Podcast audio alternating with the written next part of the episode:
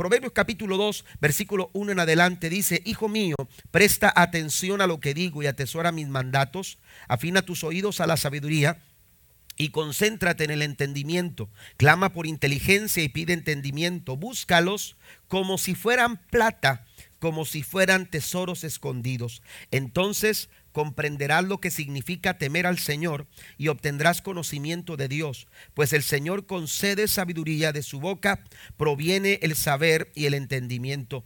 Al que es honrado, Él le concede el tesoro del sentido común. Él es un escudo para los que caminan con integridad. Él cuida las sendas de los justos y protege a los que le son fieles. Entonces comprenderás lo que es correcto, justo e imparcial y encontrarás el buen camino que debes seguir. La reina Valera dice, entonces entenderá justicia, juicio y equidad y todo buen camino. Amén. Y todo buen camino. Eh, vamos a hablar acerca de la sabiduría, pero vamos a enfocarnos, hermanos, a cuatro cosas que nos van a ayudar a nosotros a encontrar eh, sabiduría en cada una de nuestras acciones, en cada una de nuestras decisiones.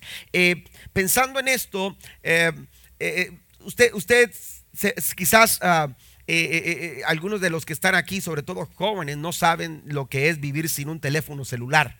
Amén. Pero los que tuvimos esa experiencia, Amén. los que tuvimos la oportunidad de, de, experimentar el antes y el después de un aparato telefónico, de pronto nos podemos llegar a preguntar, ¿y cómo? Porque hoy en día pensamos, ¿cómo podemos subsistir sin el teléfono? Amén. No salimos a ningún lado si no cargamos el teléfono. Amén. Y que no nos tome eh, eh, de repente, hermanos, en una situación este, y que de repente empiece a pillar el teléfono, que ya se le está acabando la, la, eh, batería al teléfono. Pero se ha preguntado, ¿cómo logramos subsistir nosotros en aquellos años, no tan lejos, pero en aquellos años cuando no teníamos la facilidad y, o no teníamos simplemente la oportunidad de poder tener un aparato celular, un, un teléfono? Amén. Se ha preguntado, ¿cómo, ¿cómo ¿Cómo le hicimos? ¿Cómo logramos? ¿Cómo, cómo podíamos nosotros eh, tener una, eh, eh, una, una, agenda? ¿Cómo poder llevar adelante nuestros compromisos? ¿Cómo estar en comunicación? ¿Cómo estar al tanto y estar en muchas partes o acudir a diferentes lugares este, y llegar a esos lugares? ¿Cómo nos las ingeniábamos para poder, para poder subsistir sin, sin un aparato como estos cuando no teníamos celulares? Porque cuenta la historia, jóvenes, cuenta la historia hay una leyenda, ¿verdad? E, este, de que en algún tiempo la raza humana no tenía un celular. Amén. Eh, eh, no tenía un celular. Y, cuando no se tenía un celular a disposición, hoy en día no queremos las monedas. Amén. Y, a veces decimos, no, yo no quiero traer monedas porque se escuchan o porque esto, y las arrumbamos ahí en algún lugar del carro, eh, eh, en un botecito en la casa. Pero cuando no teníamos celular, hermanos, eh, qué fácil era encontrar monedas. ¿A poco no? Amén. Y entonces usted necesitaba hacer una llamada y usted acudía a los teléfonos públicos. ¿Verdad? Y, entonces, este, me, me, estoy acordando de, una ocasión que estábamos viendo una película y unos muchachos encontraron un teléfono de esos del que le dabas vuelta. ¿verdad? Y, no, y no sabían ni lo que era, ¿verdad? Pero, oiga, eh, eh, de repente tú llegabas y, eran aparatos donde, donde tenías que poner eh, el, dedo, ¿verdad? En uno de los, de los números y, hacías esto así. Y luego se cerraba. Y, uno como era desesperado, hasta le hacías así más rápido para atrás, ¿no? Sí lo hicieron. Sí lo hicieron. Ya después llegaron los teléfonos con botones, ¿verdad? ¿verdad? Y hasta uno se lo sabía ya, este, eh, eh, porque por el sonidito, ¿verdad? Cuando uno aplanaba el 2 era diferente, el 3 era diferente, y, hasta hacía canciones uno con el botón del teléfono.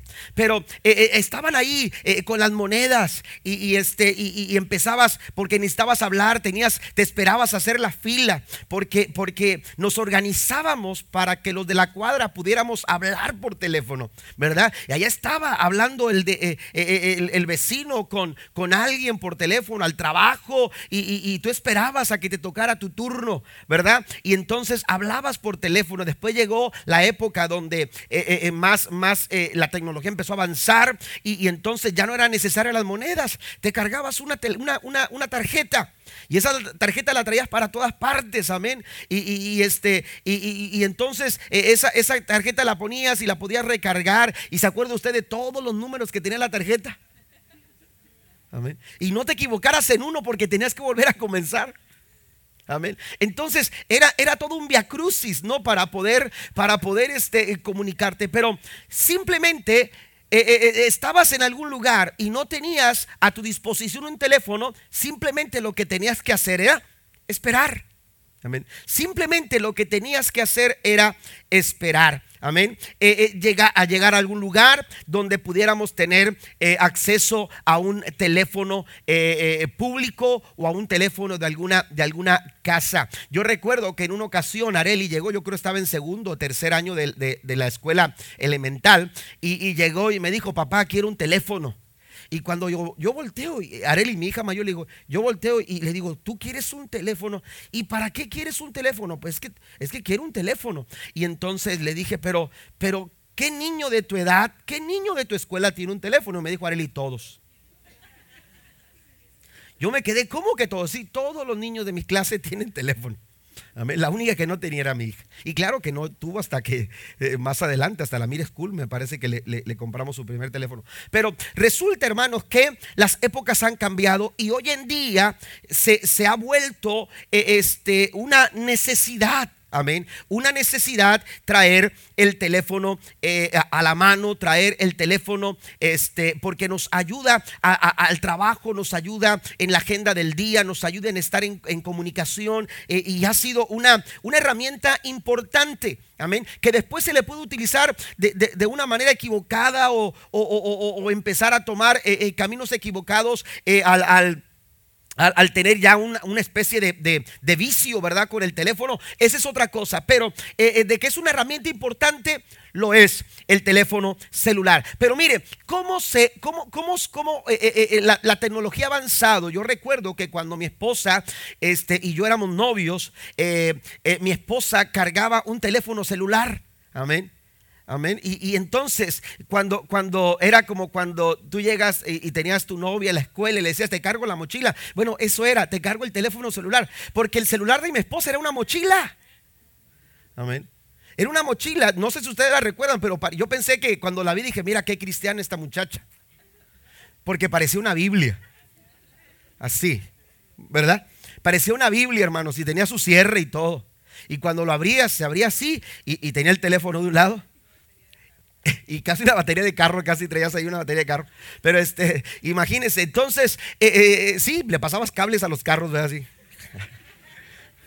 cuando se bajaba la batería. Pero, oiga, eh, eh, eso era, ese era el celular y, traía los números atrás, ¿verdad? Para hablar por teléfono y, ese era el celular de aquel tiempo. Pero eh, la tecnología ha ido avanzando y entonces los celulares empezaron a, tomar unas formas más pequeñas, ¿cómo se llama? Una, una, forma de verse más, más este,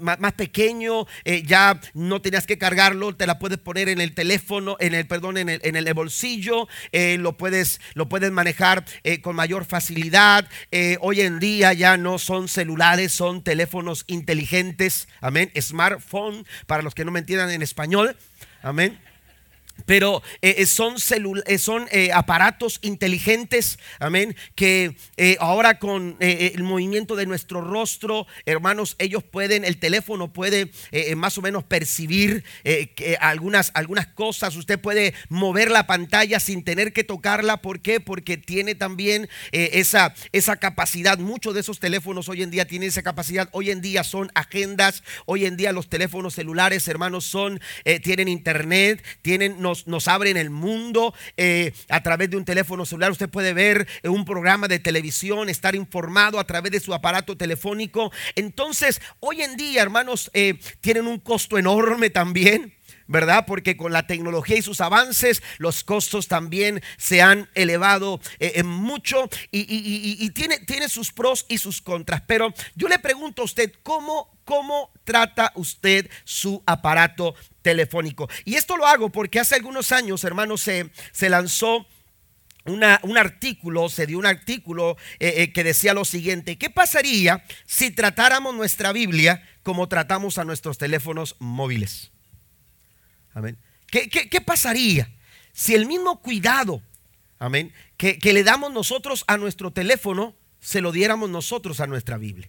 Amén. Hay algunas cosas que eh, pudiéramos preguntarnos, y si llevamos nuestra Biblia en nuestra cartera o bolsillo, y si volteamos eh, a verla varias veces al día.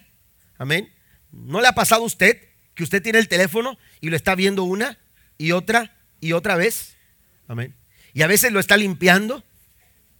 Amén. Pero lo trae usted de la mano y es parte de... Y, de repente usted se da cuenta, me falta algo. Amén. ¿Por qué? Porque se volvió parte de usted. ¿Qué pasaría si tratáramos la Biblia como nuestro teléfono celular y si nos regresamos por ella si la olvidamos en el trabajo, en la casa. Algunos se le ha olvidado el teléfono en la casa y se ha tenido que regresar. Amén.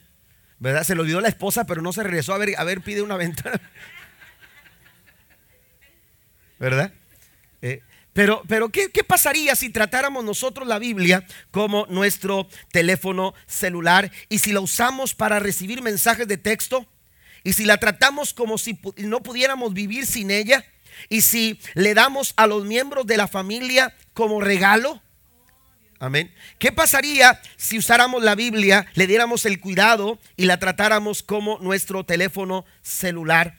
Y si nos basamos en ella cada vez que viajamos, Amén. Usted pone en su teléfono eh, el, Google Maps o, o, la aplicación, hermanos, para poder llegar a una dirección que usted desconoce. Usted tiene toda la confianza de que el teléfono eh, de que las indicaciones de Siri o las indicaciones de Google lo van a llevar a donde usted quiere llegar. ¿Qué pasaría si nosotros viéramos la Biblia de esa misma manera? Amén. ¿Qué pasaría si la usamos en caso de emergencia? Amén.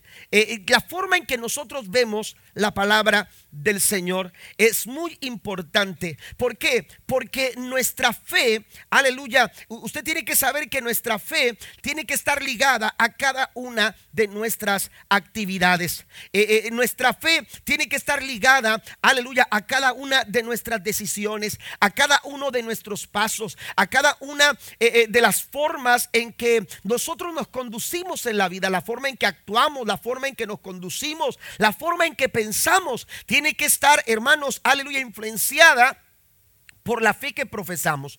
Por eso cuando el proverbista habla, dice de la siguiente forma, hijo mío, presta atención a lo que digo. En otras palabras, bien pudiera decirlo así, así como cuidas tu celular, sería bueno que cuidaras con atención lo que dice la palabra del Señor. ¿Cuántos pueden dar un aplauso al Señor esta noche? La Biblia es mucho más que un libro religioso. La Biblia, hermanos, es nuestro manual de vida.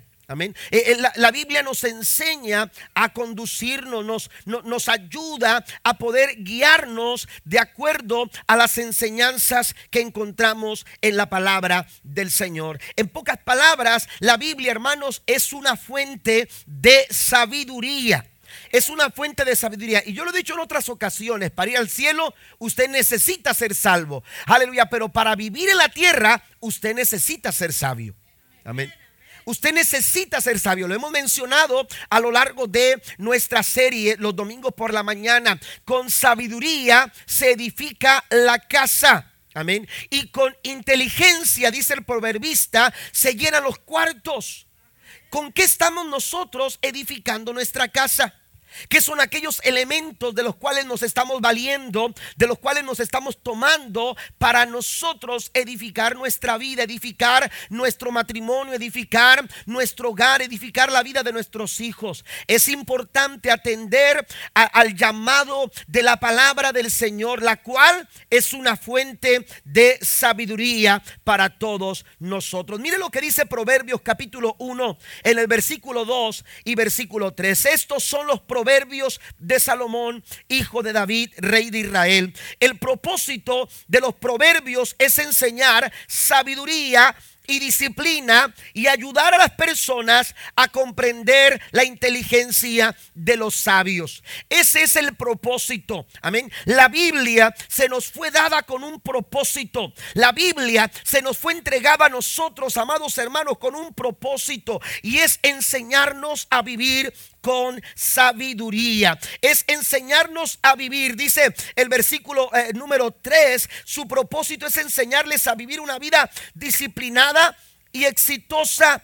Y dice, y ayudarles a hacer lo que es correcto, justo e imparcial parcial. Qué importante es que nosotros aprendamos de la palabra del Señor a vivir de esta manera. Yo quiero mencionarles a la luz de lo que encontramos en el capítulo 2 de Proverbios, cuatro cosas que nos van a ayudar a nosotros a vivir una vida una vida de sabiduría. La primera cosa que quiero mencionar, aleluya, es que para ser sabios, lo primero que tenemos que hacer es aprender a recibir la palabra de Dios. Amén. Es aprender a, desarrollar un corazón dispuesto para recibir el consejo de Dios para nuestras vidas. El proverbista lo dice, hijo mío, si recibe mis palabras y mis mandamientos guardares dentro de ti, haciendo estar atento tu oído a la sabiduría. La primera acción que nosotros tenemos que desarrollar para poder eh, eh, entender sabiduría de Dios, para poder entender las maneras en que nosotros podemos tomar la mejor decisión, poder hacer lo que es correcto. Porque quien nos ha encontrado en una encrucijada, en un momento complicado, cuando de repente no sabes lo que, lo que tienes que hacer. Bueno, en esos momentos complicados, Dios dice, yo puedo dotarte de sabiduría. Yo puedo darte a ti sabiduría. Dice el capítulo 2, versículos 6 al 7, porque Jehová da la sabiduría y de su boca viene el conocimiento y la inteligencia. Él provee de sana sabiduría a los rectos, es escudo a los que caminan rectamente. De Dios viene la sabiduría. Dios es el que nos da la sabiduría.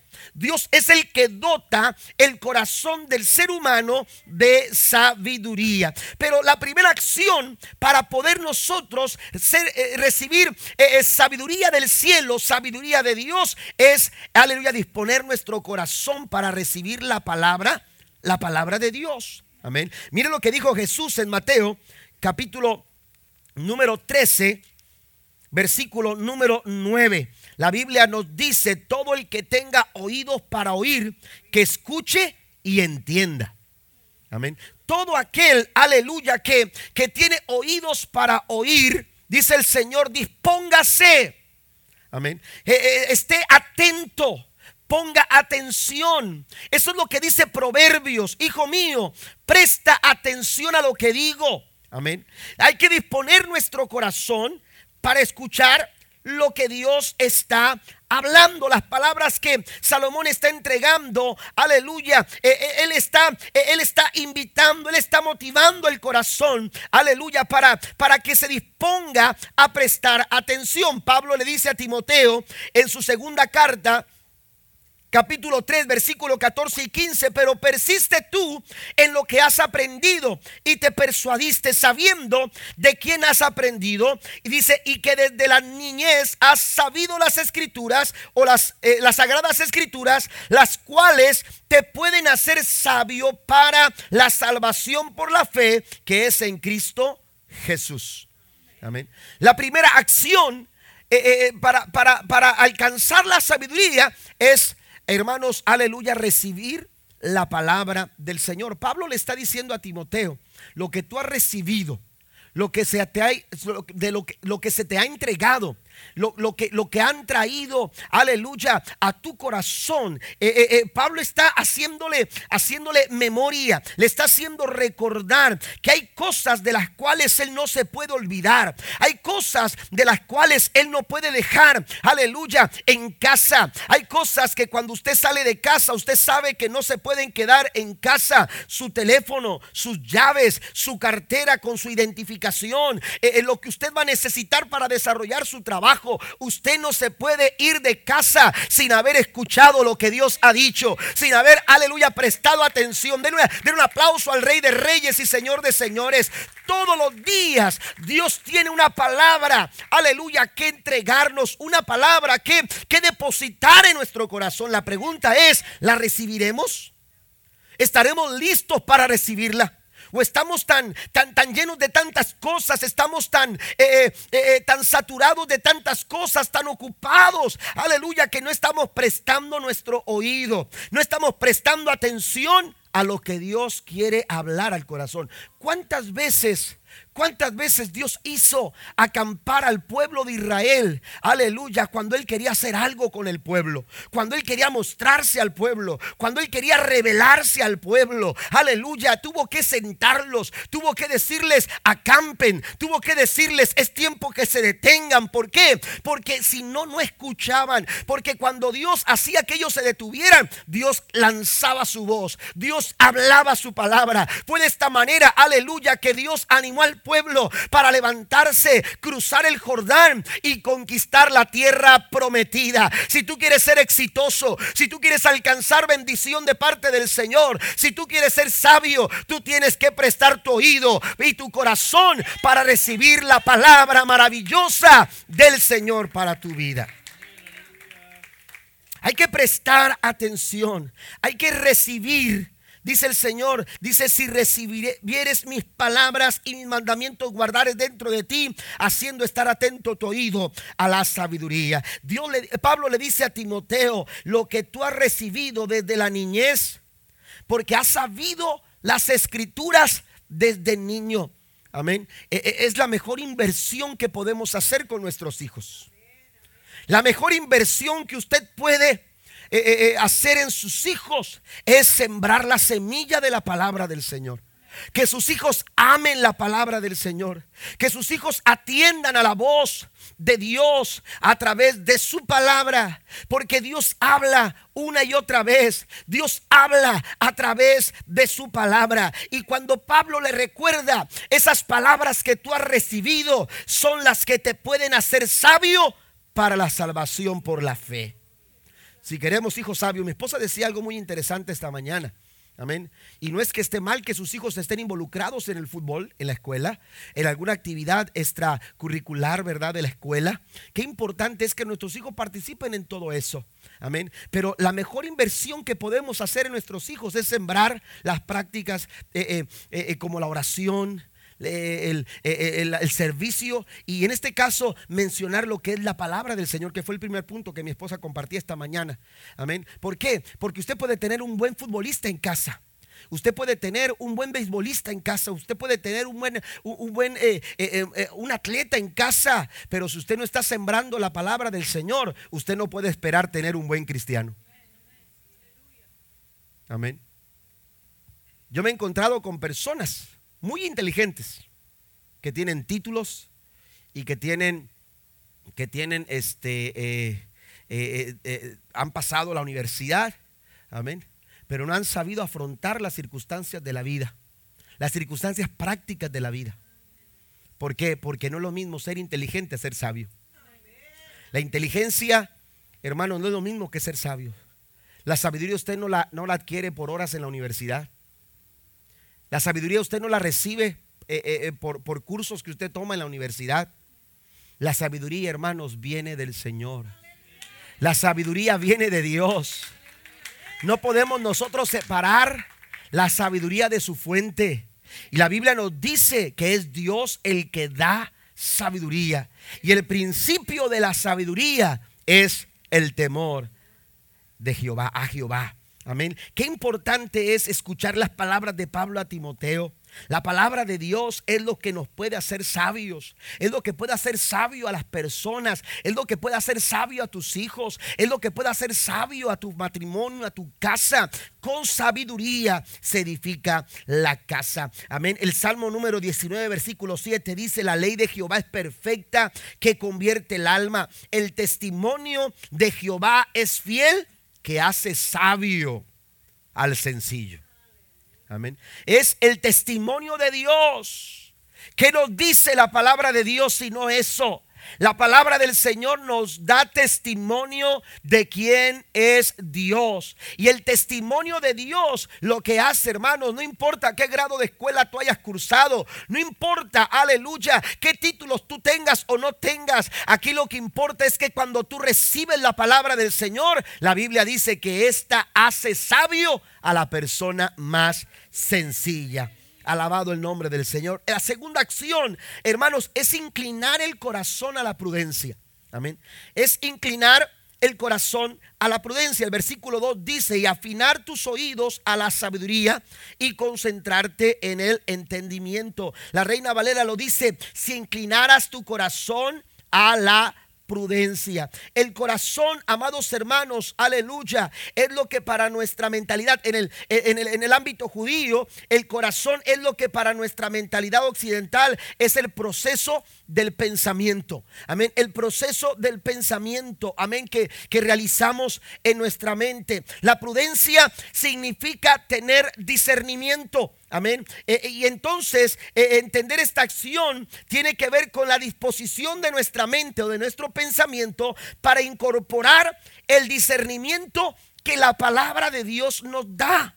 Amén. Incorporar a nuestra mente, incorporar a nuestro pensamiento.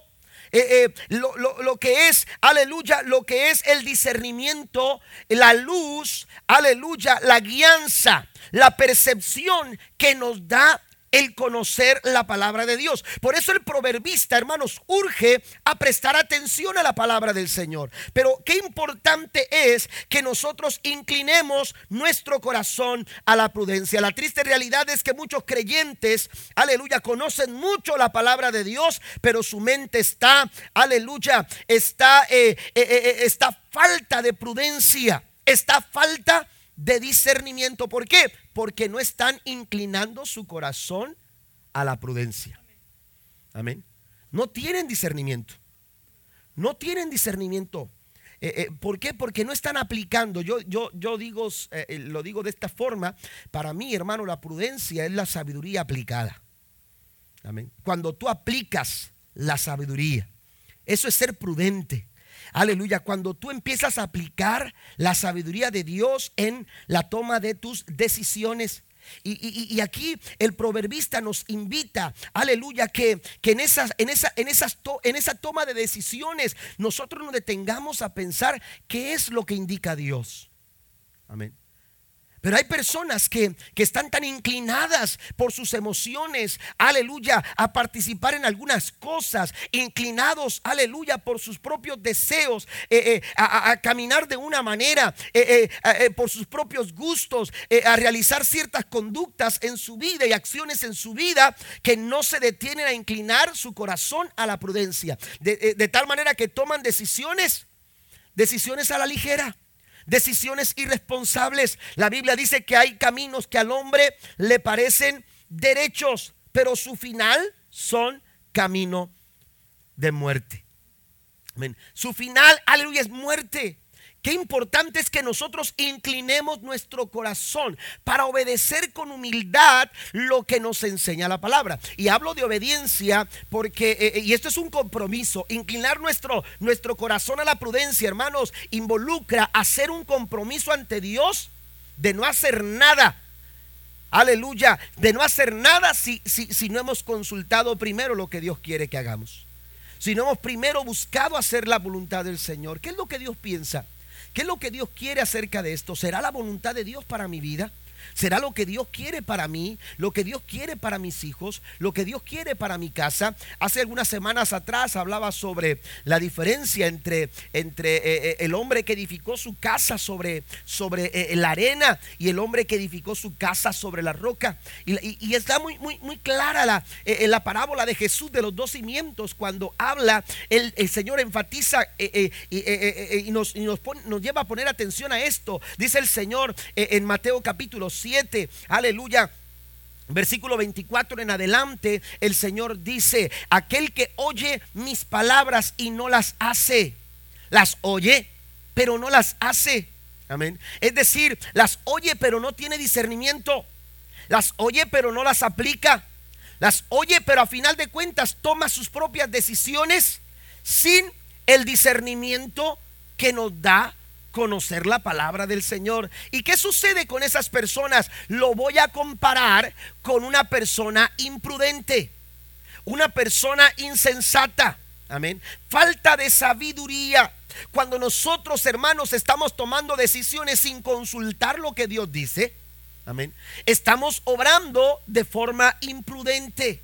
Amén. Estamos, estamos actuando de forma insensata. Pero entonces más adelante el Señor dice, aleluya, le voy a, eh, eh, cualquiera que oye mis palabras y las hace, le voy a comparar, es el verso 24, y le voy a comparar a un hombre prudente que edificó su casa sobre la roca.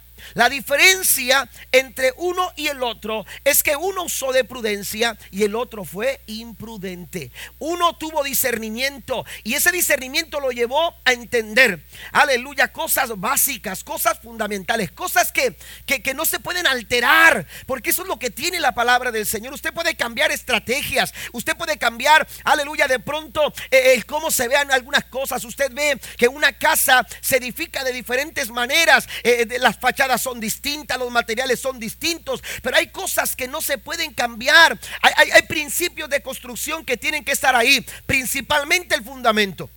Amén. Y, ese es un principio, aleluya, básico de la construcción. Se puede ver diferente por fuera, puede tener un techo más alto que otro, puede tener pintura distinta, puede tener colores diferentes. Una puede ser de ladrillo, otra puede ser de madera. Eh, eh, eh, muchas formas distintas, puede tener la forma de una casa, pero hay cosas que son básicas, que son fundamentales, que son principios inamovibles. Aleluya, Jesús dice, aquel que oye mis palabras y las hace porque entiende que esos principios, aunque cielo y tierra pasen, mis palabras siguen estando vigentes. Mis palabras nunca pasará, dice el Señor. Aunque el cielo y la tierra pasen, mis palabras nunca, nunca pasarán.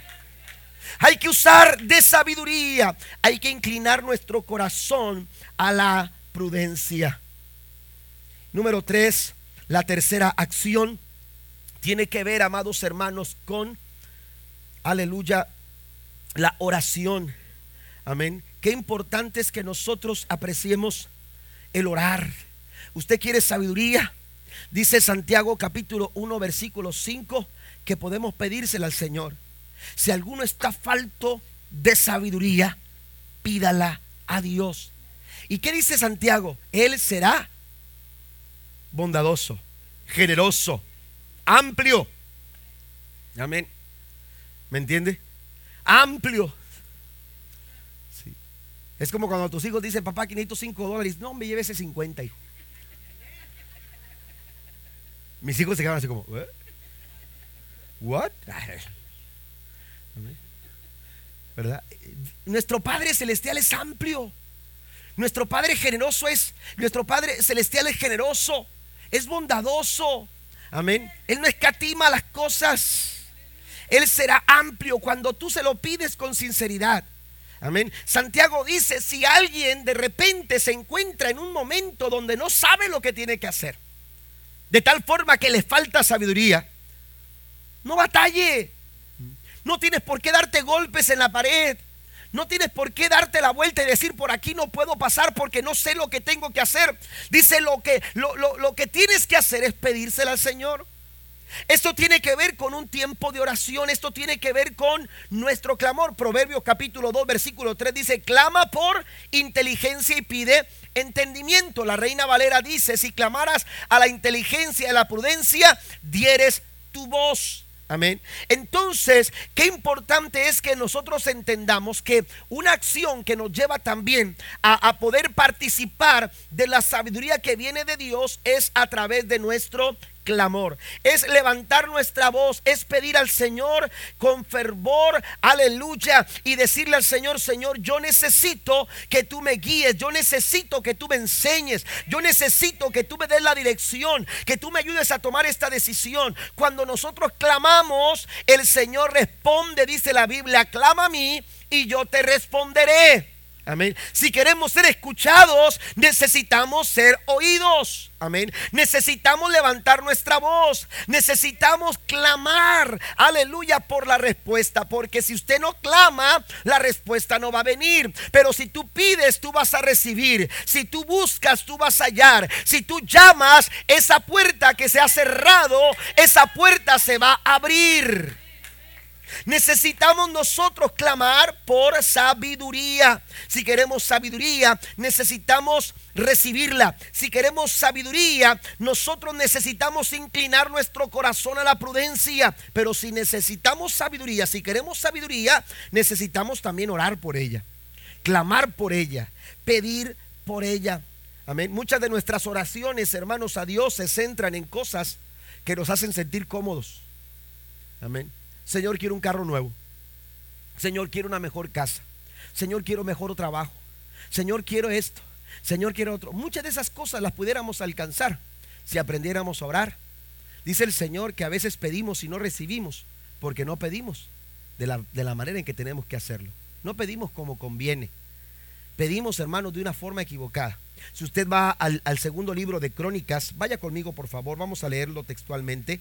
En el segundo libro de Crónicas, ya estoy para, para terminar, en el capítulo 1, la Biblia nos dice que Salomón, hermanos, se fue, fue afirmado en el, en el trono. Salomón fue afirmado en el trono. Y en el verso número, número 6, la Biblia, bueno, después de decir que Salomón, aleluya, este, uh, eh, eh, se eh, congregó o, o convocó a los líderes de Israel ¿verdad? Para, para tener un, un, tiempo, un tiempo eh, con ellos. La Biblia dice en el verso 6, dice, y allí, frente al tabernáculo, Salomón subió hasta el altar de bronce en la presencia del Señor y sacrificó sobre el altar mil ofrendas quemadas. Esa noche Dios se le apareció a Salomón y le dijo, Salomón llegó hasta el altar. El altar significa un encuentro con Dios. Por eso es importante que cuando nos llaman al altar, usted pase al altar. Porque el altar es un encuentro con Dios. Es lo que significa el altar. Tener un encuentro con Dios. Salomón no se quedó. Salomón no, no, se, no, no le bastó haberse reunido con los líderes, haberlos saludado y haberles, haber, haber percibido, hermanos, que tenía el favor de los líderes. Y ahora soy, estoy afirmado como el rey. Ahora, ahora, ahora tengo autoridad. Y, y esta gente, aleluya, está conmigo. Tengo el favor de los líderes. No, Salomón no se quedó con eso. Salomón se acercó al altar y estando en el altar, la Biblia dice que Dios se le apareció. Todo lo que necesitamos para ver la gloria de Dios es buscar al Dios maravilloso que está listo para aparecer a nuestra vida, que está listo. Él no está oculto. Dios no está oculto, aleluya, de nadie. Dios, aleluya, está a la disposición esperando que usted clame, aleluya, por lo que usted necesita. Si tú clamas, el Señor dice, yo te voy a responder y te voy a enseñar cosas que tú no conoces. Esas cosas que no conoces, Dios, Dios quiere enseñártelas. Dios quiere que tú la sepas. Dios quiere que tú tengas sabiduría. Eh, esa decisión que parece oculta. Esa decisión que parece complicada. Esa decisión eh, que parece ser contraria a lo que tú esperabas. El Señor dice, si tú clamas, yo te digo lo que tú tienes que hacer. Eso que no puedes entender ahora, el Señor dice, yo te lo puedo explicar. Yo te lo puedo hacer comprender. Y entonces Salomón no, no, no, no le bastó el saludo y el aprecio de los líderes, sino que fue al altar. Y cuando estaba en el altar, Dios apareció a Salomón. Y mire lo que le dijo, ¿qué es lo que quieres? Pídeme y yo te lo daré. ¿Qué es lo que quieres ahora? ¿Qué es lo que tú necesitas? Muchas de las cosas que pensamos que necesitamos tienen que ver con nuestra comodidad. Salomón pudo haber pedido como nosotros pedimos muchas veces. Salomón pudo haber tomado un tiempo para decirle al Señor, mira Señor, necesito esto, necesito el mejor ejército, necesito, aleluya, e, los mejores recursos, necesito Señor la, ciudad más fortificada, necesito Señor, aleluya, el mejor lugar para, para e, la mejor, las mejores personas para que estén a mi servicio. Pero la Biblia dice en el verso 8 que cuando Salomón le contestó a Dios, le dijo, tú mostraste fiel amor a David mi padre y ahora me has hecho rey en su lugar, oh Señor Señor, Dios, te ruego que sigas manteniendo la promesa que le hiciste a David, mi padre, pues me has hecho rey sobre un pueblo tan numeroso como el polvo de la tierra. Verso 10, dame la sabiduría y el conocimiento para guiarlo correctamente, porque ¿quién podrá gobernar a este gran pueblo tuyo? Salomón pudo haber pedido riqueza. Salomón pudo haber pedido comodidades. Salomón pudo haber pedido muchas cosas que tenían que ver, con su bienestar. Pero Salomón entendió que lo más importante, aleluya, que él podía adquirir de parte del Señor era sabiduría. Y mire, cuando él pidió sabiduría, Dios le respondió en el verso 11, por cuanto tu mayor deseo es ayudar a tu pueblo y no pediste abundancia, ni riqueza, ni fama, ni siquiera la muerte de tus enemigos o una larga vida, sino has que he pedido sabiduría y conocimiento para gobernar a mi pueblo como es debido, ciertamente te daré la sabiduría y el conocimiento que pediste, pero también te daré abundancia, riqueza y fama como nunca las tuvo ningún otro rey antes que tú y como ninguno las tendrá en el futuro. Den un aplauso al Señor esta noche. Dios está listo para darte la sabiduría que tú necesitas. Esa decisión que tienes que tomar mañana. Esa decisión, aleluya, es, esa situación a la que te tienes que enfrentar o que te estás enfrentando hoy. El Señor dice, yo sé cómo puedo, se puede solucionar tu situación. Amén. Por eso es importante atender, aleluya, a la sabiduría. Y por último, en el Proverbios capítulo 2, Proverbios capítulo 2, amén. La cuarta acción es buscar la sabiduría. Si queremos ser sabios, pasen los músicos, por favor. Si queremos ser sabios, necesitamos buscar la sabiduría. Tener un corazón dispuesto a recibir la palabra de Dios. Tener un corazón inclinado a la prudencia. Tener un corazón dispuesto a orar. Pero también es necesario, hermanos, tener un corazón que entiende la necesidad de buscar la sabiduría. Mire, dice el versículo 4 y me gusta mucho la forma en que lo dice porque dice, búscalas como si fuera, búscala como si fuera plata, como si fueran tesoros escondidos. Amén. ¿Quieres sabiduría? Búscala. No es, e, e, el, hecho de, de, querer sabiduría, hermano, no es cuestión de cruzar los brazos y esperar a que llegue como por arte de magia. De repente Dios te hace sabio. Wow. Amén. No es así. La Biblia dice que no te tienes que cruzar de brazos. La Biblia no dice que tienes que esperar tanto tiempo para, para, para ser sabio. Amén. La Biblia dice que tienes que buscarla. Y esto involucra trabajo. Esto involucra, amados hermanos, aleluya, esfuerzo. Si no como a la plata la buscaréis y la escudriñaréis como a tesoros. Escudriñar quiere decir, hermanos, aleluya, eh, eh, ¿cómo, cómo, cómo, eh, ¿cómo se dice? Hay una palabra, bueno, se me fue. Entresacar. Amén. Entresacar. Esto, esto no, esto sí, esto no. Y empezar a eliminar aquellas cosas. Toma tiempo, toma trabajo, toma esfuerzo, pero vale la pena. Porque cuando tú hayas la sabiduría, la sabiduría te va a dar grandes beneficios. Pero para encontrar la sabiduría se necesita el mismo trabajo arduo que se realiza o que realiza un minero, aleluya, o buscador de tesoros. Amén. Los tesoros, hermanos, no se encuentran a la luz de todos. Amén. No están eh, eh, ahí eh, sobre, sobre, sobre la tierra, están escondidos. La plata es un metal muy valioso y precioso, pero esa, esa plata, hermanos, solamente se encuentra en las profundidades, en las entrañas de la tierra. Y para poder, hermanos, sustraerla, para poder sacarla, para poder encontrarla, se necesita, hermanos, aleluya, mucho trabajo. Se necesita profundizar, se necesita mucho esfuerzo para poder conseguir aleluya, eh, eh, eh, sacar aquella plata de las entrañas de la tierra. La sabiduría es como ese tesoro.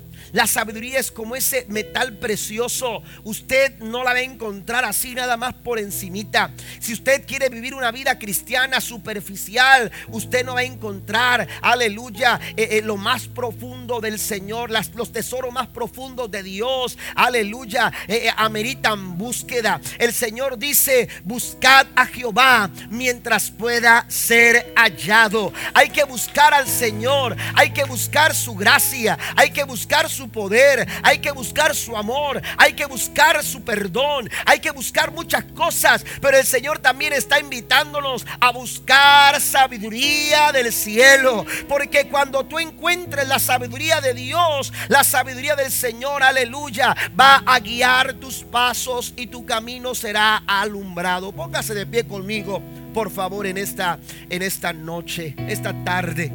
Necesitamos sabiduría. Nuestros hogares necesitan padres sabios. Nuestros hogares necesitan hijos sabios.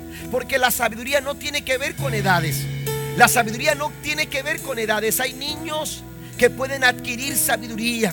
La Biblia dice que la palabra del Señor, la cual es perfecta, la ley de Jehová, la cual es perfecta, hace sabio a la persona más sencilla.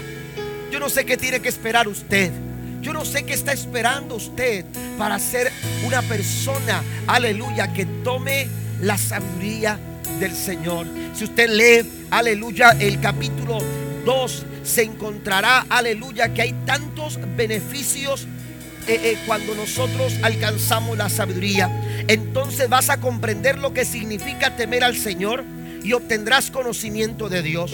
Pues el Señor concede sabiduría de su boca, proviene el saber y el entendimiento. Al que es honrado, Él le concede el tesoro del sentido común. Él es un escudo para los que caminan con integridad.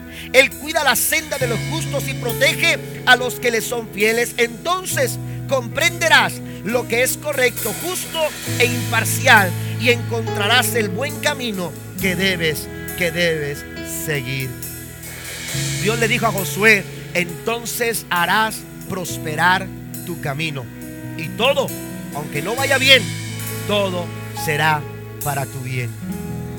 ¿Qué le parece si venimos al Señor y le decimos, Señor, yo quiero sabiduría?